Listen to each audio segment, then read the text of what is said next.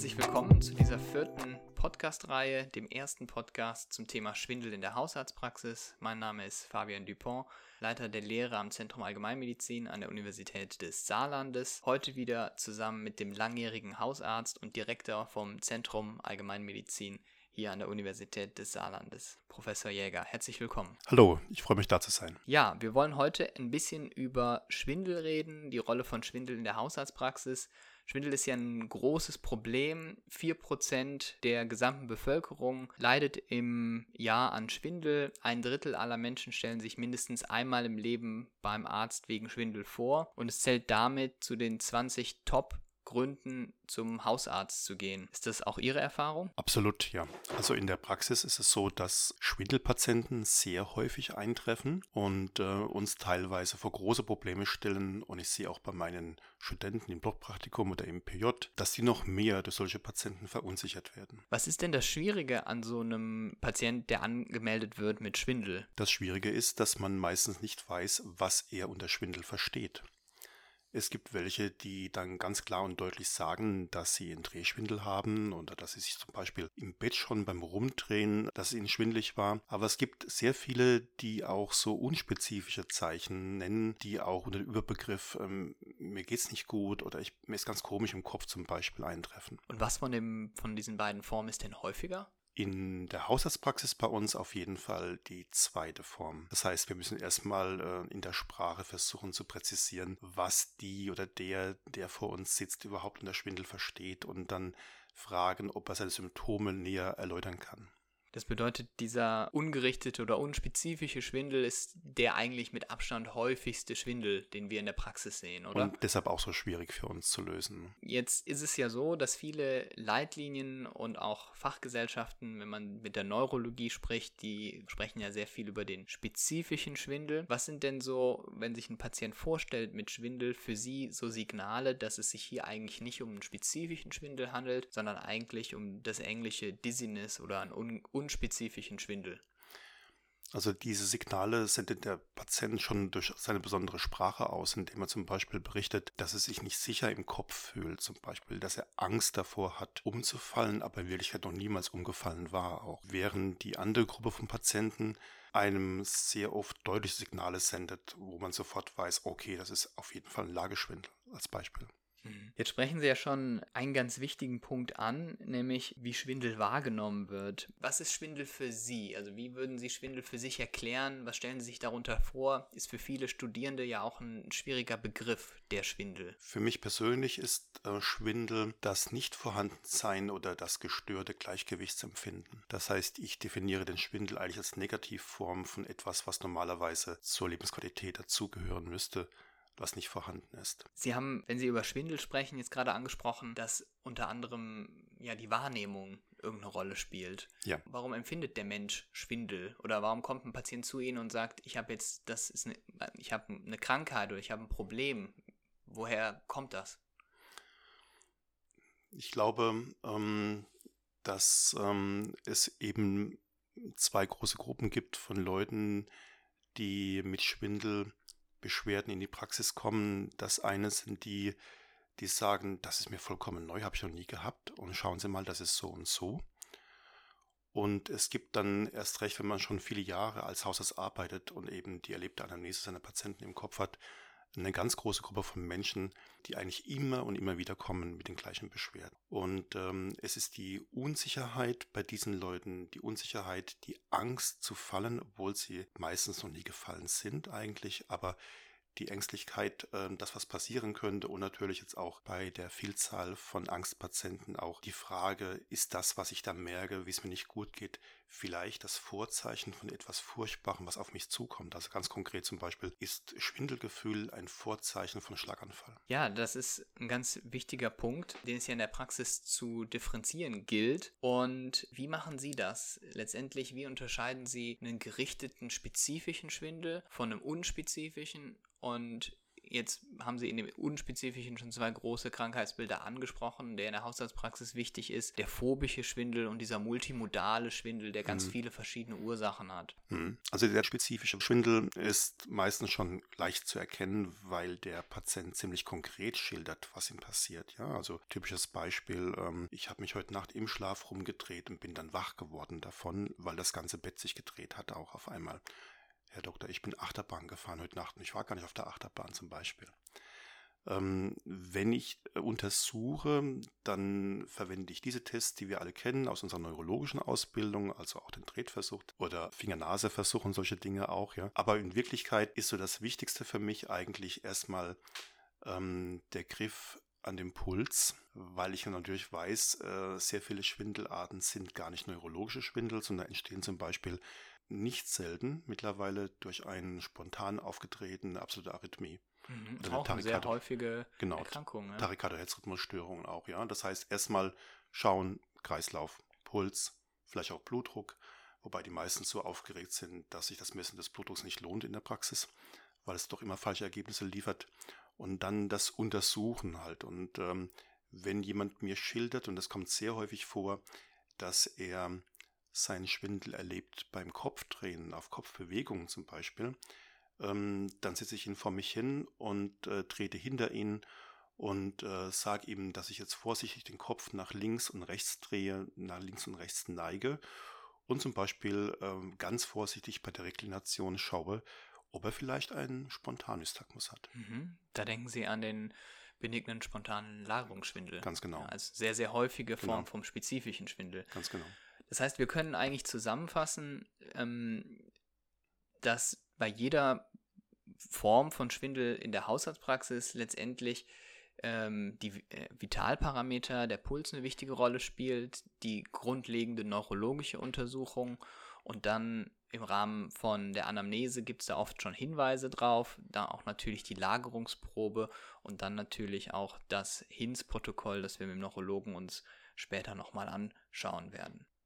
Ja, dann kommen wir doch mal zum ungerichteten Schwindel, zum peripheren Schwindel, der jetzt keine klare neurologische Ursache in unserer Untersuchung hat. Was sind denn so typische Abläufe, wenn Sie einen peripheren, ungerichteten, unspezifischen Schwindel vermuten, der vielleicht schon öfter aufgetreten ist oder auch schon länger aufgetreten ist? Was gibt es da so für Abläufe, die bei Ihnen in der Praxis passieren? In diesem Fall ist das Wichtigste eigentlich, sich über die Patientendokumentation, über die Patientenakte klar zu werden. Auch dabei spielt eine Rolle, habe ich von diesem Patienten ein Labor gemacht in letzter Zeit? Weiß ich zum Beispiel, dass der Patient eine chronische Anämie hat, weil er vielleicht auch einen schlecht eingestellten Diabetes hat und sowieso schon eine bekannte mikro- oder auch makrovaskuläre äh, Durchblutungsstörung hat des Gehirns? Dann spielt eine Rolle, ich mache mir ein Bild darüber, ob mein Medikationsplan, den ich habe vom Patienten, überhaupt noch aktuell ist. Ja, wir haben ein häufiges Problem, dass die Patienten leider Gottes auch ohne Überweisung zu Spezialisten gehen und dass dort Medikamente angesetzt werden, die nicht sofort auf den Gesamtmedikationsplan kommen. Beispiel jetzt äh, Verstärkung der Antihypertensiva, Verstärkung der Diuretika, ja. Ein ganz großes Thema ist die zunehmende Hypotonie, weil Leute wirklich äh, immer wieder mit hypertonen Krisen in Notaufnahmen landen oder bei Spezialisten und dann jedes Mal ein neues Medikament dazu bekommen auch. Dann spielt natürlich eine Rolle auch situative Dinge, die sich verändert haben. Jetzt Wechsel von der häuslichen Versorgung in einem Pflegeheim zum Beispiel auch, ja. Ausreichende Hydration, ist das vorhanden, ja oder nein? Und natürlich auch zum Beispiel Dinge wie eine deutliche Verstärkung der diabetischen Polyneuropathie mit einer fast vollständigen Gefühllosigkeit an den Fußsohlen und dadurch konsekutiv fehlender Propriozeption, die die Leute dann unsicher macht und deswegen sie auch sagen, ich bin nicht richtig schwindelig, aber so richtig sicher bin ich auch nicht und ich habe andauernd Angst, ich falle hin. Da haben wir ja jetzt ganz viele verschiedene Fachrichtungen letztendlich, die da in der Allgemeinmedizin vereint sind. Mhm. Ja, also Sie mhm. haben jetzt den Diabetes als mhm. Ursache mhm. oder als mhm. mögliche Ursache aufgegriffen, ein möglicher ähm, Eisenmangel oder auch eine Anämie als mhm. Ursache. Sie haben über die chronischen Folgen eines Diabetes gesprochen, zum Beispiel die Polyneuropathie, die zunimmt, aber auch die sozialen Faktoren, die natürlich im Rahmen von Pflege eine Rolle spielen und dann natürlich ein ganz großes Problem, die Polypharmazie in unserer Mhm. Gesellschaft, wo man auch als Hausarzt manchmal viel Arbeit reinstecken muss, um hinterher zu kommen, welche Medikamente jetzt neu eingeführt wurden, Mhm. umgestellt wurden, gerade neue Beta-Blocker oder neue Antihypertensiva, die Diuretika-Therapie als Ursache für den Schwindel. Und das ist, glaube ich, eine der großen wichtigen Aufgaben. Was sind denn jetzt die Punkte, wenn Sie einen Patienten vor sich haben, wo Sie strukturiert durchgehen, wenn Sie jetzt mit ihm gesprochen haben, es gibt keine neuen Medikamente, der Schwindel relativ neu, seit mehreren Wochen da. Was sind denn so die Punkte, die Sie jetzt machen? Blutdruck haben wir gemessen, Vitalparameter haben wir erhoben. Was sind denn die Punkte, die Ihnen da noch einfallen? Wenn ich äh, palpatorisch gefühlt habe, dass eine Arrhythmie vorliegt oder Rhythmusstörungen vorliegen, dann schreibe ich ein EKG. Ich werde auf jeden Fall das Herz auskultieren, mir einen Überblick verschaffen, ob es Strömungsgeräusche gibt über Herzklappen und natürlich notfalls auch die Karotiden auskultieren. Ich werde dem Patienten verschiedene Tests unterziehen, wo ich ihn aber auf jeden Fall am Arm fasse und festhalte, wenn er mit mir laufen soll. Ich werde testen, ob er ein Gleichgewicht hat noch. Ich teste durchaus, wenn die Patienten nicht so alt sind, auch mal Einbeinstand und andere Dinge auch, um herauszufinden, ob das geht. Und äh, wie ich eben schon gesagt habe, zum Beispiel die Reklination des Kopfes, um keinen Nystagmus, was für mich ein Red Flag wäre, auslösen zu können. Danach würde ich dann auf jeden Fall als nächstes einen Labortest ansetzen und schauen nach der Sauerstoffversorgung. Ähm, das heißt, bei Leuten, die äh, COPDisten sind oder ein Asthma haben, auch zu schauen, wie ist die Therapie, ist die ordentlich eingestellt, vielleicht auch eine Spirometrie dann machen, wenn ich der Meinung bin, das kann nichts sein. Und werde dann als nächstes auf jeden Fall in, einer, in einem kurzen Abstand, einer kurzen Deadline eine Kontrolle machen, um herauszufinden, ob das ähm, etwas ist, was jetzt wirklich äh, einen chronischen Charakter hat oder etwas ist, wo ich sagen kann, ja, das ist jetzt heute vielleicht ein Problem, was aber vielleicht noch eine andere Ursache hat, die mir im Moment verborgen bleibt, was zum Beispiel ein Konflikt am Arbeitsplatz sein könnte, ja, irgendein Streitgespräch mit irgendjemandem oder ob ich dann nach zwei, drei Tagen sagen kann, ähm, lieber Patient, wir haben hier ein paar Ergebnisse, die es wert sind, genauer nachzuschauen. Das ist ja auch der Vorteil von uns in der Praxis. Dann haben wir auch oft die Laborergebnisse. Da haben wir Mhm. ja schon angesprochen, viele Erkrankungen, gerade aus dem internistischen Bereich, lassen sich da erkennen.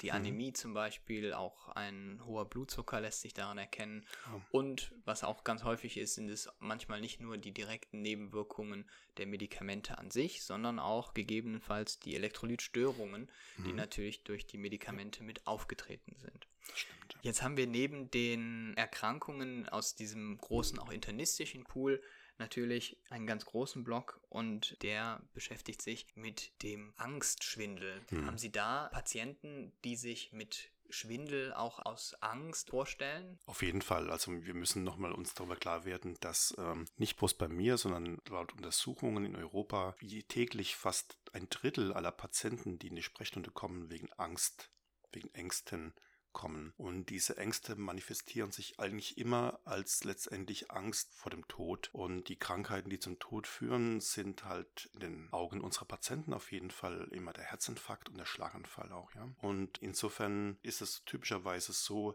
dass gerade ähm, Schwindel häufig gespürt wird, ohne dass man ihn anamnestisch oder an Untersuchungen festmachen kann, aber so eine Unsicherheit im Kopf besteht, vielleicht auch als Reaktion, weil es in dem Umfeld, in der eigenen Familie oder bei Arbeitskollegen jemand gab, der so aus völliger Gesundheit einen Schlaganfall bekommen hat, ja.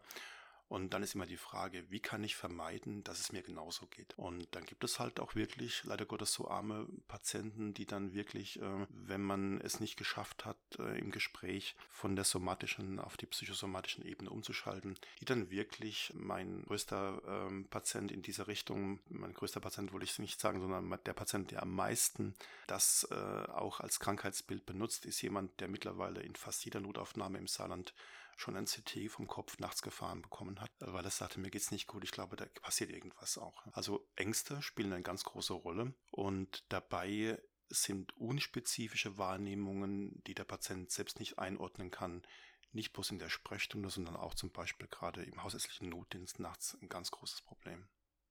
Ja, vielen, vielen Dank für diese Schilderung auch von einem konkreten Patientenbeispiel von einer mhm. sehr, sehr großen Gruppe, die mhm. wir in der Praxis natürlich häufig sehen. Ich würde einmal ganz kurz zusammenfassen, was wir bis jetzt uns schon angehört haben. Schwindel ist ein sehr, sehr großes, wichtiges Krankheitsbild, das in der Haushaltspraxis sehr, sehr häufig vorkommt die schwierigste Unterscheidung gerade am Anfang beim Patientenkontakt ist dabei, ob es sich wirklich um den systematisch gerichteten Schwindel, also den Schwindel im engeren Sinn handelt, also um die großen neurologischen und Hals-Nasen-Ohren-Krankheitsbilder, da geht es immer um das Schreckgespenst, Ausschluss auch von einem Schlaganfall oder auch von einem Ausfall des Vestibularnervens oder einer, eines benignen Lagerungsschwindels, auf Seiten der HNO und dann zu dem eigentlich viel häufigeren Schwindel, nämlich dem Schwindelgefühl, was die Neurologen gar nicht als Schwindel bezeichnen würden, als Dizziness, als ungerichteter Schwindel. Und darunter liegt häufig eine ganze Palette von internistischen Erkrankungen, Diabetes haben wir gehört, die Anämie haben wir gehört, Elektrolytstörungen, Medikamente haben wir gehört. Vielleicht wichtig in dem Kontext auch nochmal zu erwähnen,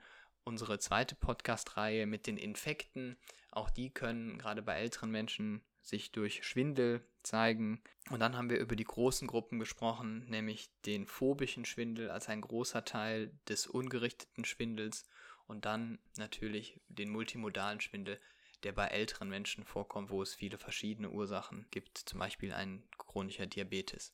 Ich glaube, wir haben noch vergessen, dass es auch einen Schwindel geben kann durch eine gestörte räumliche Wahrnehmung. Gerade bei Menschen, die ähm, ein Augenmuskelleiden haben zum Beispiel oder eine gestörte Wahrnehmung okulär, weil sie eine Netzhautablösung haben oder irgendwas, ja. Also manchmal ist das auch so der erste Schritt zu einer genaueren Untersuchung, bei dem wir auch manchmal einen Fachkollegen brauchen. Und dazu habe ich später auch noch ein Beispiel im zweiten Podcast. Super, vielen, vielen Dank.